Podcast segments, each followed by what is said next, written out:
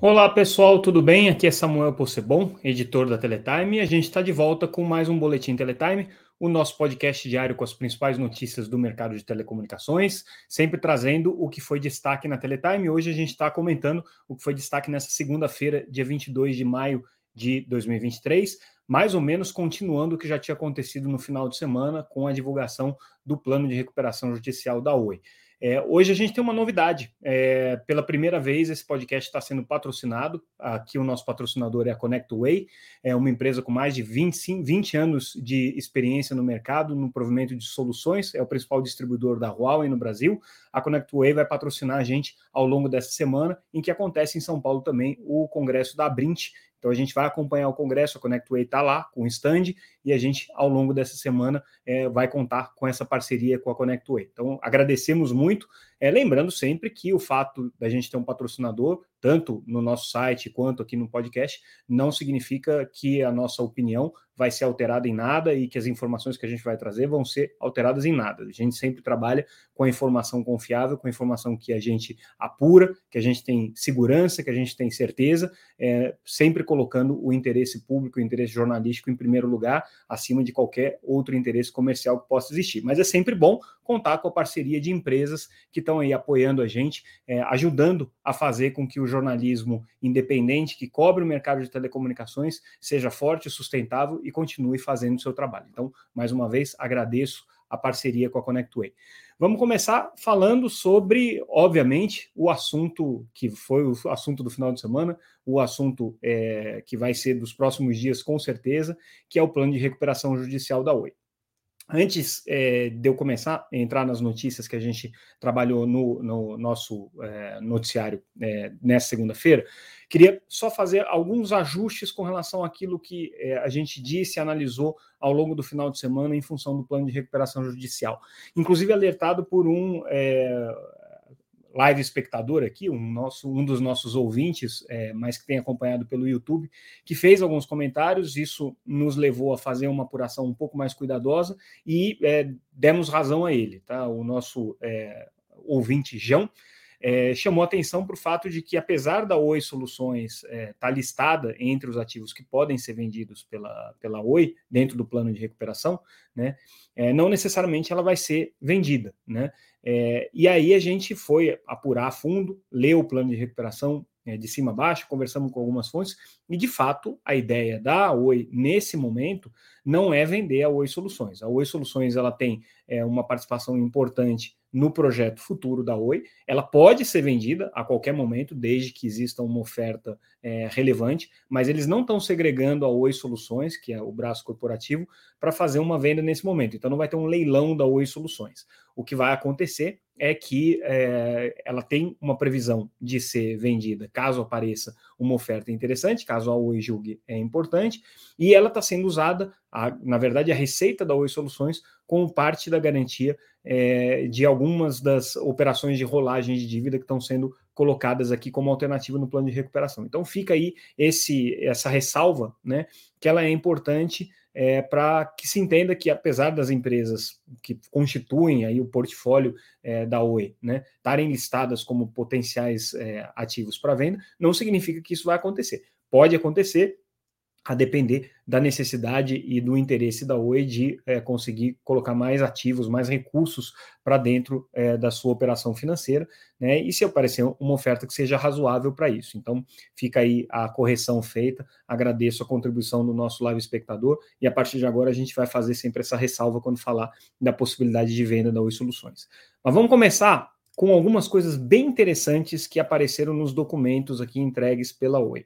É, um dos documentos, que é talvez aqui o, o melhor para a gente entender o cenário que está acontecendo, é o laudo econômico financeiro que foi feito pela consultoria EY, é, que na verdade é o, é o laudo que dá sustentação ao, ao plano de recuperação judicial. É mais ou menos como uma visão independente de alguém que está olhando aquilo que a OE está declarando como é, fato né, e verificando se é, aquilo tem procedência e, e, e tem base na realidade. É, lembrando sempre que a EY ela não verifica as premissas que a Oi está adotando, ela simplesmente olha dentro daquelas premissas que foram colocadas se as contas fecham e se os dados fazem sentido. E aí, nesse é, estudo é, econômico-financeiro que aí é, trabalhou, ela traz algumas informações bem interessantes com relação ao que, vai acontecer com a Vital e o que, vai acontecer com a Client Co, que é a empresa que a Oi vai criar, a UPI que a Oi vai criar, e essa sim vai ter uma participação é, relevante vendida, né? É, é, e qual que é a expectativa da empresa com relação a esses dois negócios. Isso é importante porque assim a gente está olhando para o mercado de rede neutra, então é o que, que a Oi espera que vai acontecer com a Vital, e a gente está olhando para o mercado de operadoras sem redes, que é o caso da Client Co, e aí a gente consegue entender o que, que a Oi está projetando para esse mercado. E o que, que tem de interessante nesses dados aqui que eu queria destacar para vocês? Bom, Primeiro, né, é, a Vital, a participação que a Oi tem na Vital hoje, cerca de 34%, definitivamente vai ser vendida e a Oi é, vai ficar na previsão né, do, do, plano de recuperação, tal qual ele está colocado hoje, ela vai ficar com cerca de 20%. Então, ela vai se desfazer aí de 14, 14,4% é, das participações, da participação, 14,6% da participação que ela tem na Vital. Aliás, do capital da Vital, né, que estão hoje controlados pela Oi. É, a previsão da, da Oi é que ela consiga, em 2025, fazer essa primeira venda é, de 7,3% das ações que ela tem na Vital, com um preço de 6,7 bilhões de reais. Em 2026, ela prevê que ela vai vender outros 7,3% ao preço de 7,7 bilhões de reais. Isso significa que ela pretende receber, por essa participação de 14,6%, 14,4 bilhões de reais que grosseiramente de, eh, significa dizer que em 2025 a Vital vai valer aí perto de 100 bilhões de reais, 98,6 bilhões de reais. É, esse é um número é, surpreendente pelo tamanho dele, né? E ainda mais se a gente olhar ele à luz de, um outro, de uma outra variável interessante, que é o que a Oi projeta que vai gastar com a Vital. Lembrando que a Oi é a principal cliente da Vital hoje, o principal é, tenant da, da Vital é a, a própria operadora Oi. Hoje, olhando os gráficos ali que aí usou nesse laudo, a gente consegue inferir que o gasto é, da Oi com a, a, o custo de planta, né, que eles chamam, que é o gasto com a rede, é, especificamente para Vital, está aí da, na ordem de 3,7, 3,8 bilhões de reais, então esse é o, é o, gasto que a Oi tem hoje, né? E a previsão da Oi aqui em 2025, ela passa a gastar aí em torno de 6 bilhões, um pouquinho mais é, do que isso, por ano com a Vital. Então, a principal fonte de receita da Vital, que hoje é a Oi, vai render para ela uma coisa na ordem de 6 bilhões de reais. Ela, claro, tem outros clientes, vai buscar outros clientes, vai buscar outros é, clientes âncora, inclusive, né? Mas né, o que se está avaliando aí é que uma empresa que tenha como principal cliente uma empresa que é, coloca 6 bilhões de reais por ano vai valer mais ou menos 100 bilhões de reais. Essa é a conta que a Oi está fazendo e que apresentou para a Y. Tá? Não, a gente não está entrando no mérito se essa conta está certa ou está errada.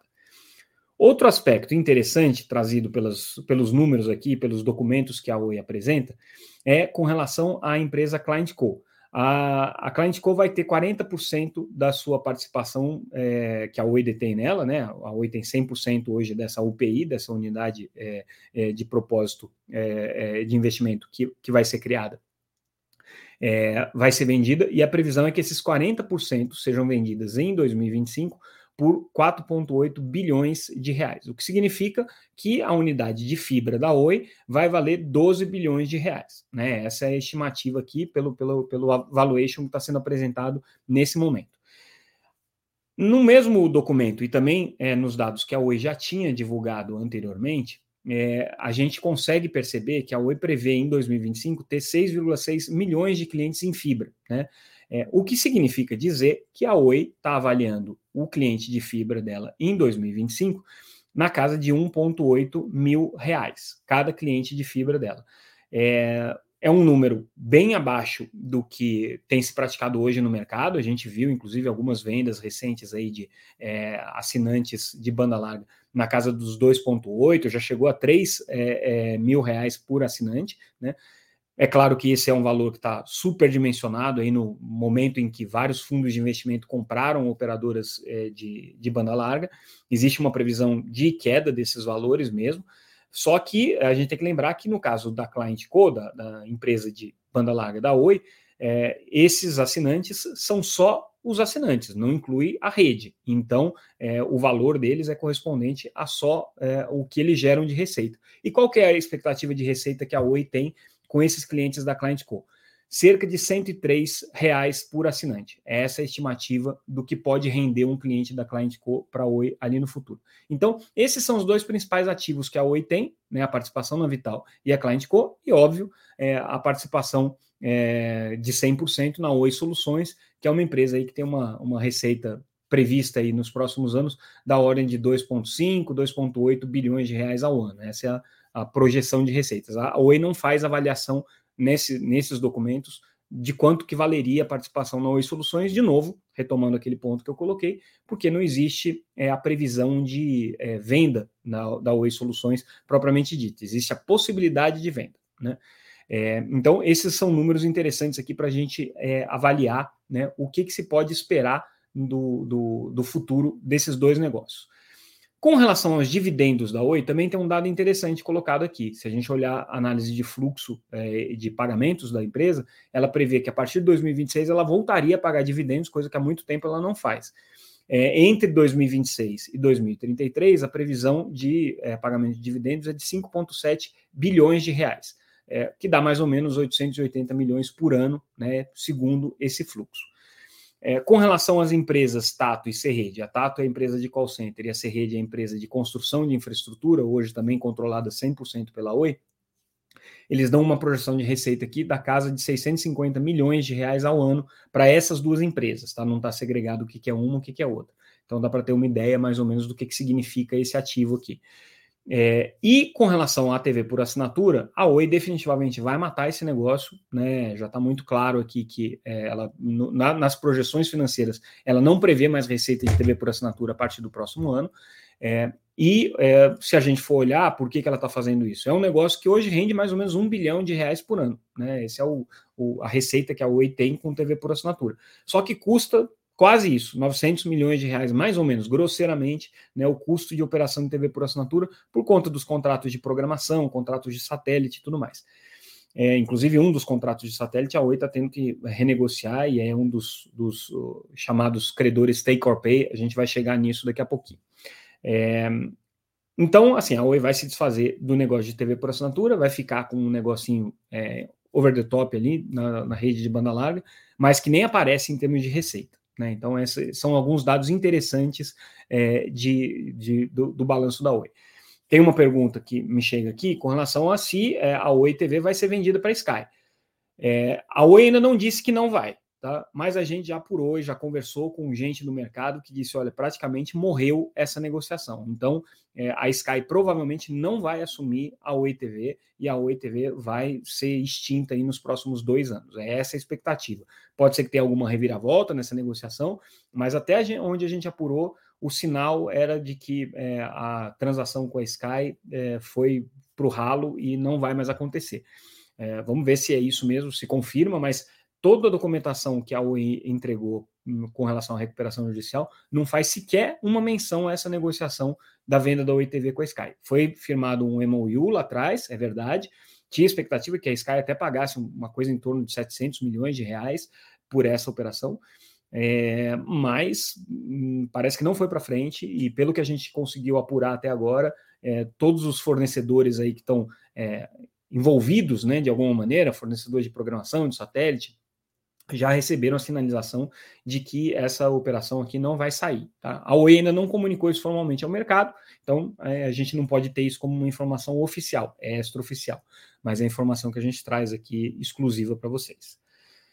Aí a gente fez, também com base nessa documentação, uma outra matéria que é um resumo das opções que os credores e os fornecedores é, da Oi vão ter nesse novo plano de recuperação. É interessante a gente analisar isso, primeiro, porque as opções para os credores são meio confusas e a gente tentou fazer uma, uma coisa bem sistematizada é, e bem organizada. E segundo, porque na parte de fornecedores é, havia expectativa de que não tivesse nenhuma, nenhuma é, é afetação da, da, do, das dívidas que os fornecedores têm com a Oi. Isso foi dito, inclusive, pelo Rodrigo Abreu, numa live que ele fez com a gente, a gente entrevistou ele, e ele fez questão de ressaltar isso. Mas não é bem assim, tá? Os fornecedores, a não ser aqueles que tenham já renegociado na primeira recuperação judicial, vão ter sim é, um impacto que é no alongamento do prazo de pagamento. Não vai ter um corte nessa dívida, mas é, o prazo de pagamento foi alongado é, e está sendo colocado dentro do plano de recuperação como um prazo é, mais dilatado. A gente vai chegar nisso daqui a pouquinho. Vamos começar, então, detalhando um pouco é, o que, que a gente pode, é, de maneira simplificada, é, trazer como informação das opções para os credores, chamados credores classe 3, né? Lembrando que as, as dívidas trabalhistas não afetam nada, fica tudo como está, né? É, e esses credores classe 3, que são os, é, o grosso né, dos credores da Oi, esses sim vão ter é, uma, uma é, um impacto bastante grande, né, inclusive com um corte substancial aqui da ordem de 25, de 75% das dívidas que eles têm hoje com a Oi. Vamos tentar entender o que, que acontece. O, o principal elemento para entender esse plano de recuperação da Oi é o tal do empréstimo DIP. DIP é só a sigla para Debt in Possession, né? é uma categoria aqui de, de dívida que está sendo contraída pela Oi, que na verdade é um empréstimo que ela está fazendo junto ao mercado de cerca de 4, milhões, 4 bilhões de reais, perdão, é, e que vai servir para equalizar o fluxo de caixa da empresa e permitir que ela continue funcionando e honrando seus compromissos. Então, assim, é como se fosse uma transfusão de sangue que está sendo feita para a Oi, é, e esse empréstimo DIP é a chave de todo o processo de recuperação, porque a partir dele é que a Oi ganha é, sustentabilidade e viabilidade para funcionar, é, a partir dele que começam a ser contados vários dos prazos para os outros credores, e em função desse empréstimo DIP aqui, então, várias condições que podem ser assumidas pelos credores ou não no plano de recuperação. Tá? Então, esse empréstimo vai ser feito. É, quem é, emprestar dinheiro para a Oi vai receber esse dinheiro. A expectativa é que esse, esse dinheiro é, retorne é, até 2027, com juros de 13,5% ao ano, no caso do, do, do, empréstimo em real. Aí tem algumas variações para o empréstimo em dólar e tudo mais, mas é, em essência o que importa é isso, tá? O empréstimo DIP que está sendo feito agora, ele vai até junho de 2027 com juros de 13,5% ao ano. E ele paga, né, ele vai ser usado, inclusive, para pagar o empréstimo, o primeiro empréstimo DIP que foi feito, agora foi recém-autorizado pelo juiz da recuperação judicial, que era aquele da casa de 1,3 bilhão de reais, né, 275 milhões de dólares, que foi autorizado. Então, aquele foi um primeiro mais emergencial, ele tem ali um juros de 23%, ele tem que ser pago num período é, muito mais curto, de um ano. Então, é, a, a UE fez aquele primeiro empréstimo e esse segundo empréstimo DIP vai cobrir esse daí. Então, o empréstimo DIP é a, a alma, vamos dizer assim, do plano de recuperação, falando de uma maneira bem é, simplificada. Hoje, os credores classe 3 da Oi têm aí em torno de 42 bilhões de reais em dívida com ela. Tá? É isso que a Oi declarou ali no, nos processos de recuperação judicial. É, e esses credores, classe 3, vão ter é, algumas opções para receber os recursos. Quem tem dívida de até 5 mil reais com a Oi, tá? é, vai receber em 30 dias, depois que sair o, o, a homologação do plano de recuperação, sem nenhum corte, sem nenhum desconto. Mas isso é só para quem tem dívida de até 5 mil reais. A partir disso é que a coisa começa a complicar. Né? É... Aí existem dois caminhos que os credores podem seguir. Um é emprestar mais dinheiro para a Oi nesse empréstimo DIP. Então, eles fazem um empréstimo nessas condições que a Oi colocou até 2027, com essa taxa de juros. E aí, se eles fizerem esse empréstimo e abrirem mão de irem à justiça contra a Oi, né, eles vão ter o direito de participar de uma das, uma das modalidades aqui de recuperação. Essa modalidade de recuperação judicial significa rolar a dívida. Né? Então a Oi vai emitir mais 10,75 bilhões de reais em dívida, né? E esses 10,75 bilhões de reais em dívida vão ser distribuídos proporcionalmente aos credores que optarem por, esse, por essa modalidade, ou seja, que emprestaram dinheiro. Tá? Ele empresta dinheiro de um lado e ele vai receber uma troca de dívida. É, a dívida que ele tem hoje vai ser substituída por essa aqui, na proporção do que ele tem. Então, é, o, o, a Oi vai emitir 10,75 bilhões de reais, né? Se ele tem 10% da dívida da Oi, ele vai ficar com 10% dessa nova dívida aqui, né?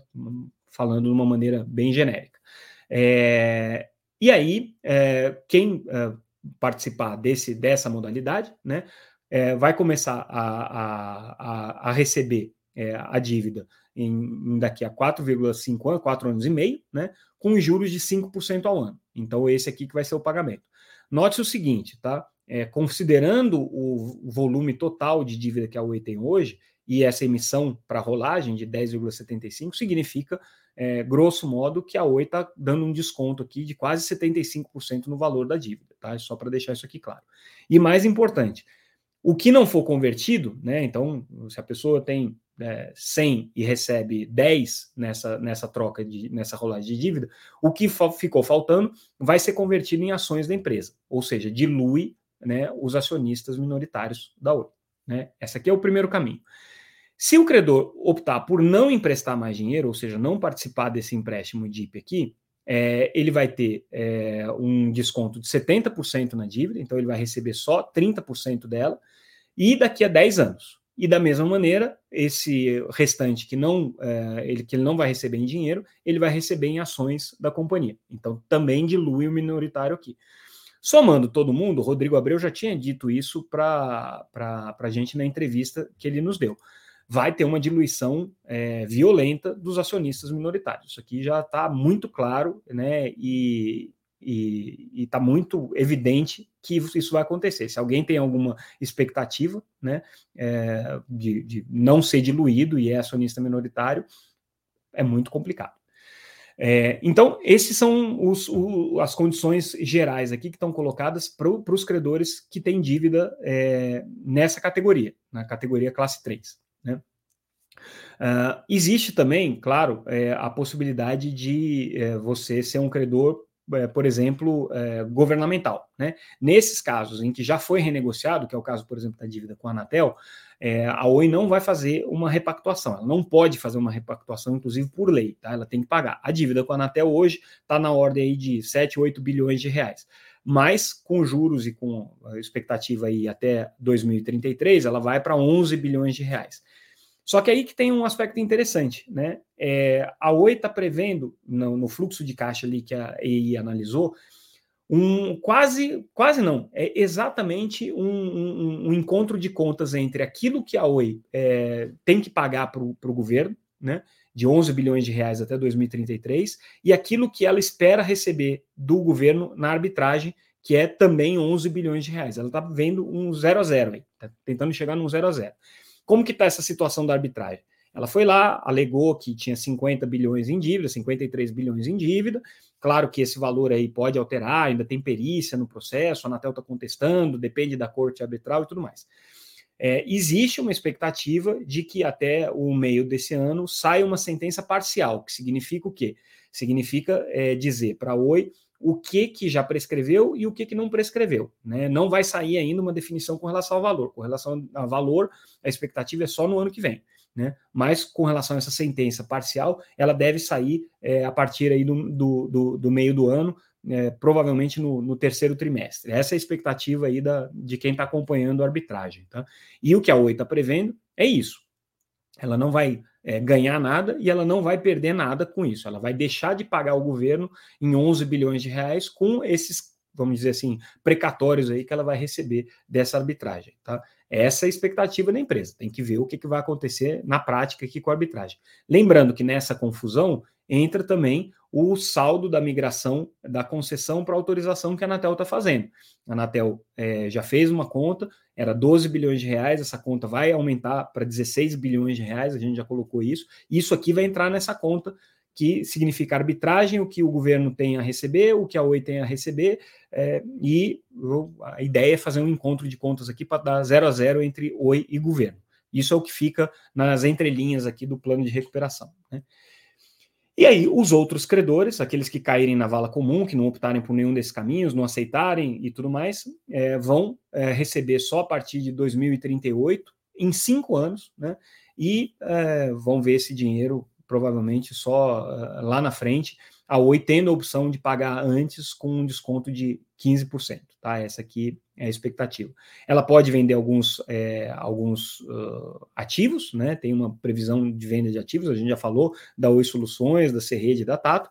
E aí, à medida que esses recursos dos ativos forem entrando, ela vai usando esse dinheiro ou para o fluxo de caixa, então até 200 milhões de reais que entra fica para o fluxo de caixa, é, uma parte para rolar, é, para pagar essa dívida que foi rolada, então os, entre 200 e 400 ela paga essa dívida rolada, é, e o restante vira investimento. E é, acima de 400 milhões de reais, o que entrar da venda de ativos vai ser usado para pagar esse empréstimo DIP, né? É, e recomprar parte dos títulos aqui da rolagem. Em 2026, se ela tiver mais de 350 milhões de dólares em caixa, metade disso vai para o empréstimo DIP. Então, é, exemplificando de uma maneira muito simplificada. E com os fornecedores? O que, que acontece com os fornecedores da Oi? Tá? É, isso aí é importante porque, como eu disse, eles não vão ter desconto, mas eles vão ter um alongamento de prazo e é isso que a gente vai detalhar aqui. É, na parte dos fornecedores, tá? É, o que a Oi fez foi dividir em categorias. Então, quem tem fornecedor, quem tem dívidas ali, os fornecedores que têm dívidas de até 100 mil reais, vão receber em 45 dias, a partir da, da, da homologação do plano. É, quem tem entre 100 mil e 1 milhão de reais vai receber em 12 vezes né, a partir da contratação do empréstimo DIP. Por isso que ele é importante, tá? ele começa a ser usado para essa contagem de prazo. Quem tem, quem é fornecedor e tem uma dívida entre 1 milhão e 10 milhões de reais, começa a receber, é, depois de 15 meses do empréstimo DIP sair, em quatro parcelas trimestrais, ou seja, vai receber aí ao longo de um ano, depois de 15 meses. Então, né, vai receber tudo daqui a dois anos e, e, e, e três meses. E para aqueles fornecedores que têm mais de 10 milhões de reais, é, o recebimento começa só daqui a 28 meses, né, ou seja, só daqui a dois anos e quatro meses, né, e é, ao longo de dois anos, escalonado ao longo de dois anos, com pagamentos semestrais também. Então, esses credores aqui, esses fornecedores que têm dívidas grandes aqui, com 10 milhões de reais ou mais a receber da Oi, vão ficar para o final da fila aqui. Né? E todo mundo, todos esses credores que tiverem é, mais de 100 mil reais, é, todos esses fornecedores que tiverem mais de 100 mil reais em créditos com a Oi, vão poder participar do empréstimo DIP, ou seja, podem emprestar mais dinheiro para a empresa, naquelas condições, recebendo em 2027, com juros de é, 13,5% ao ano, e se eles fizerem isso, eles vão ter o benefício de receber é, 25% da sua dívida em 60 dias após o empréstimo DIP sair. Então, vamos supor que alguém tenha 10 milhões aqui a receber, em vez de ter que esperar 28 meses, empresta um tanto para Oi, e aí ele vai poder ficar elegível a receber 2, milho, 2 milhões e meio em 60 dias a partir do empréstimo DIP. E como eu já disse, os fornecedores na modalidade Take or Pay, que basicamente é satélite e a Globinet, é, esses aí ficam uh, numa situação uh, né, de, de, receber só 50%. No final das contas, né, a Oi está buscando aí um desconto de é, praticamente 75%, é, 75%, 80% da sua dívida. Qual que vai ser o, o, montante total vai depender muito dessa questão com o governo, né? Mas considerando os 42 bilhões, e se o corte foi esse mesmo, a expectativa é que a empresa vai ficar com uma dívida aí na casa de 12 bilhões de reais, mais ou menos, né? É mais o que ela captar no empréstimo DIP, que vai ter que ser pago, e o que ela fizer de empréstimos dali para frente. É isso aí que, que é, a gente pode inferir a Oi ainda não se manifestou sobre isso. Amanhã tem conferência da empresa, ela deve dar mais detalhes sobre o plano de recuperação, mas é isso que a gente pode inferir, né, é, com relação a, a, a, a, essa, a essa reestruturação que está sendo proposta aqui. Né? Então, o resumo que a gente fez é mais ou menos esse. Se vocês conferirem lá no site da Teletime, tem bastante detalhes.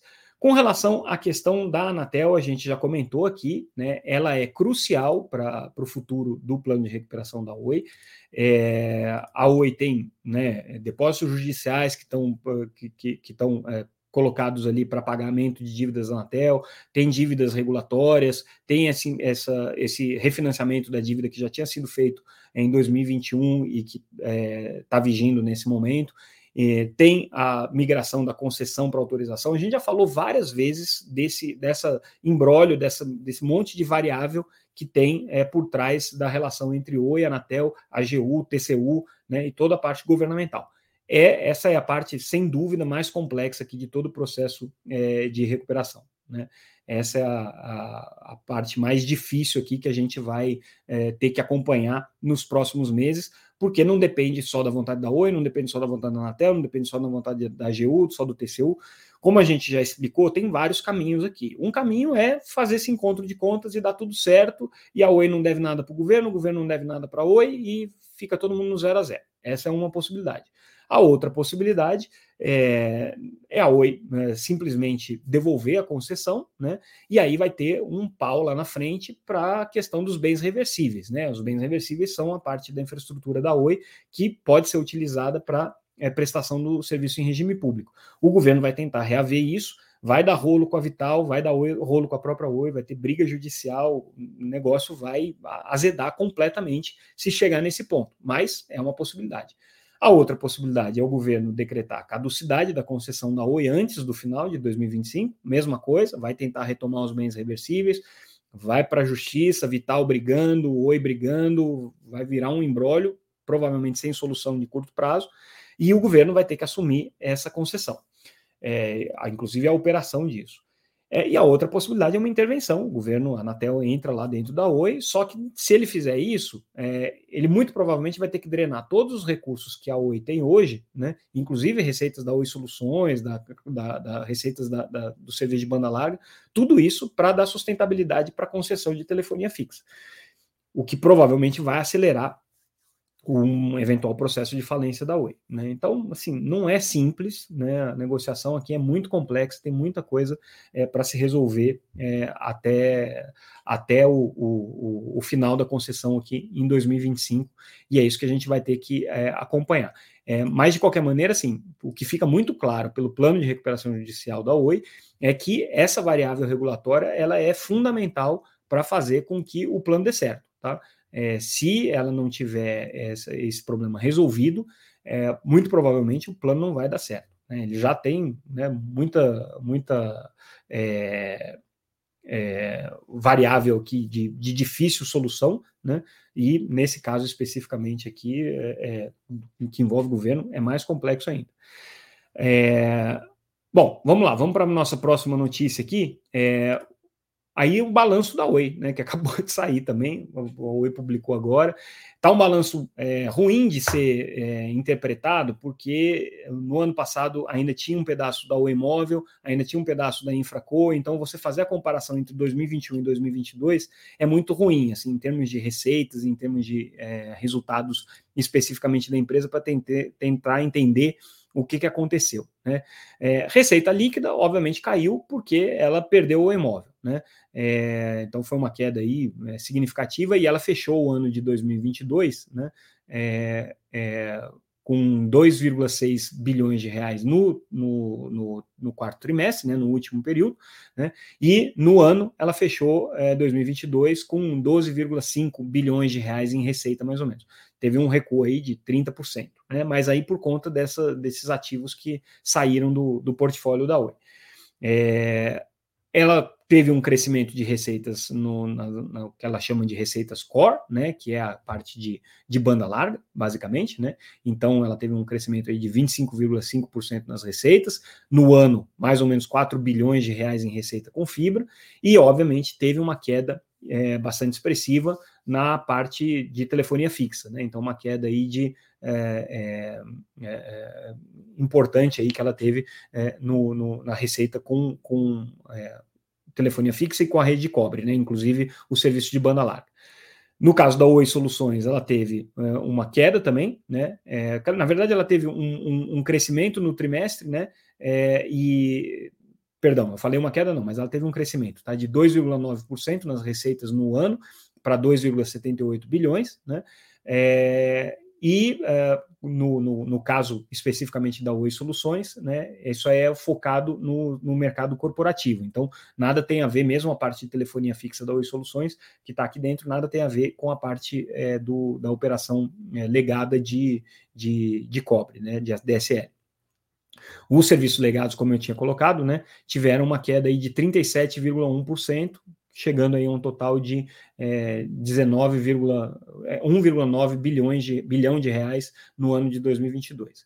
E aí o EBITDA é que a coisa fica mais complicada ainda para a gente analisar, porque ela é, fez uma, uma, uma espécie de uma, de, uma, de uma baixa contábil aqui dos ativos relativos aos serviços legados, ou seja, os serviços de telefonia fixa. E com isso, o, o EBITDA no último trimestre foi negativo em 14,16 bilhões de reais, tá? É, mas isso aqui é um número contábil, tá? Não é o, não é o número real aqui da, da empresa, né? Se, se, se a gente olhar só é, o, o resultado é, financeiro mesmo, né? É, o EBITDA dela foi de é, 5 bilhões de reais negativo nos 12 meses, tá? Uma diminuição aí de quase 52%. Então, esses foram os números aqui, grosso modo, né, balan do balanço da Oi, que vale a pena a gente é, destacar. Vai ter a entrevista coletiva do Rodrigo Abreu nessa quarta-feira, a gente vai acompanhar, perdão, nessa terça-feira, a gente vai acompanhar também, é, e deve ter mais, mais novidades sobre isso. Não está previsto nenhuma entrevista exclusiva dele é, com a gente, por exemplo, né? Pode ser que ele dê para outros veículos, mas com a gente ainda não está previsto nenhum. Tem gente me perguntando aqui se, tá, é, se tem essa possibilidade. Eu gostaria muito de fazer, mas não sei se eu vou conseguir. A agenda do Rodrigo Abreu deve estar um pouco complexa aí nesses, nesses últimos dias. É, vamos seguindo aqui com as nossas notícias do dia. É, aí um último comentário, análise do UBS é, com relação a tudo isso que a gente falou, né, plano de recuperação, e a expectativa aqui do, do banco, do BSBB, é de altíssima volatilidade nas ações é, da Oi, tá? É, que é mais ou menos esperado, né? Numa situação como essa, em que é, os impactos desse plano de recuperação ainda precisam ser sentidos, é preciso analisar o que, que vai ser vendido, o que, que não vai ser vendido, o que, que sobra, o que, que não sobra, né? o que, que vai ter atratividade de mercado, o que, que não vai ter, todas as variáveis regulatórias, né? existe aí um risco muito grande. Então o BS não está mandando nem comprar nem vender a ação da Oi, né? Está aí na casa de um real, ação um, um e sete, né? É, 1,07. É, então, quem tem ação na Oi, se segure aí e não, não venda, segundo a recomendação do BS, mas também não compre. Tá? Essa aqui é a, a análise final aqui que eles fazem do, do, do plano de recuperação. E aí, para a gente encerrar, só mudando um pouquinho de assunto, que a gente só falou de Oi hoje, é, rapidamente trazendo uma notícia interessante com relação a, ao modelo da Globo de distribuição dos canais pagos, né? Para as operadoras, isso aqui não tem nada a ver com o consumidor final, tá? Isso aqui é a distribuição que ela faz, que a Globo faz para as operadoras de TV por assinatura. Ela vai deixar de usar o satélite e vai passar a fazer essa distribuição em nuvem, tá? Isso é uma mudança importante, com grande impacto aí no mercado de satélite, tá? É, então, só para a gente aliviar um pouco e não ficar preso aqui só no, no, no, no balanço da Oi. É, e com isso, pessoal, é, a gente encerra o nosso boletim de hoje. Foi muita coisa sobre a Oi, espero ter sido preciso é, com as explicações. É, se a gente errou alguma coisa, claro que a gente vai corrigir, né? ninguém aqui tem compromisso com o erro. É, agradeço o feedback de vocês, sempre muito bom aqui durante a nossa transmissão a audiência de vocês, divulguem. Agradeço mais uma vez ao nosso patrocinador nessa semana, ConnectWay, por conta do congresso da Abrint, que acontece em São Paulo. É, e a gente fica por aqui. Amanhã a gente volta com mais um Boletim Teletime. Agradeço de novo a audiência e até a próxima edição do nosso boletim. Tchau, pessoal.